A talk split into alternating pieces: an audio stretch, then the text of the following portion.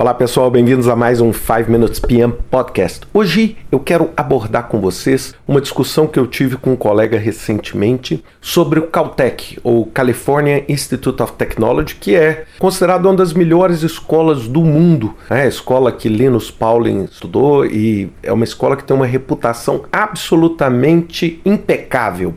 E uma das coisas que ele comentou comigo, ele falou: Ricardo, você sabia que os alunos do Caltech levam a prova para casa, fazem a prova e informam o professor quando eles terminaram para cumprir o horário e entregam a prova depois? Aí eu perguntei assim, mas como assim? A prova não é fiscalizada, não é todo mundo na sala com né, um, uma pessoa fiscalizando a prova? E ele chegou e falou assim: não, não é. O Caltech tem um dos mais fortes códigos de honra para o aluno. E isso me chamou a atenção. E me chamou a atenção porque isso, esse exemplo do Caltech, ele pode se refletir em um milhão de outras coisas, inclusive no trabalho, especificamente em projetos. E aí eu pesquisei na internet, vasculhei um pouco e cheguei ao código de honra do Caltech falando o seguinte: que você fraudar ou você obter uma vantagem injusta de algum colega ou de algum professor é algo inaceitável dentro do código de honra.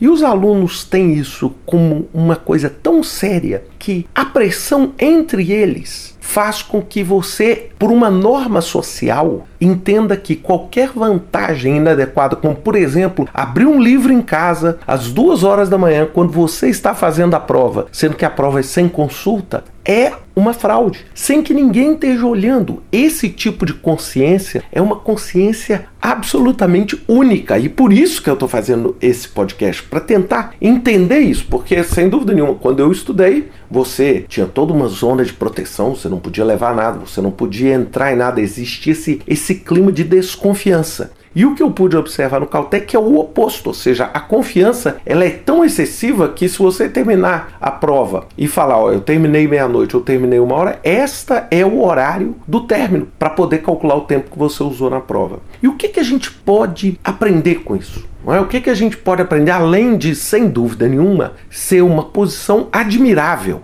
É admirável você ter um nível desse de confiança. É a primeira vez que eu tinha me retratado com isso, e isso me faz lembrar o trabalho em projetos. Quando você monta um relatório, quando você faz um relatório, ou quando você elabora uma reunião para falar como é que está seu projeto, ou para falar sobre uma atividade de suprimentos que você tem que ter, ou para falar um risco, quando você não fala a verdade, a quem você está querendo enganar?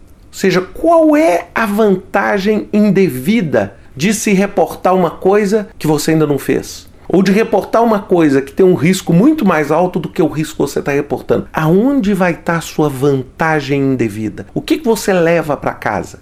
E a diferença que eu pude aprender nesse exemplo do Caltech é exatamente o preço da verdade mesmo que a verdade seja dura. Né? Eu vi exemplos aqui de ex-alunos do Caltech falando que tinha o livro e que a prova era a prova final, ele sabia que a fórmula estava no livro, ele não abriu o livro e foi reprovado.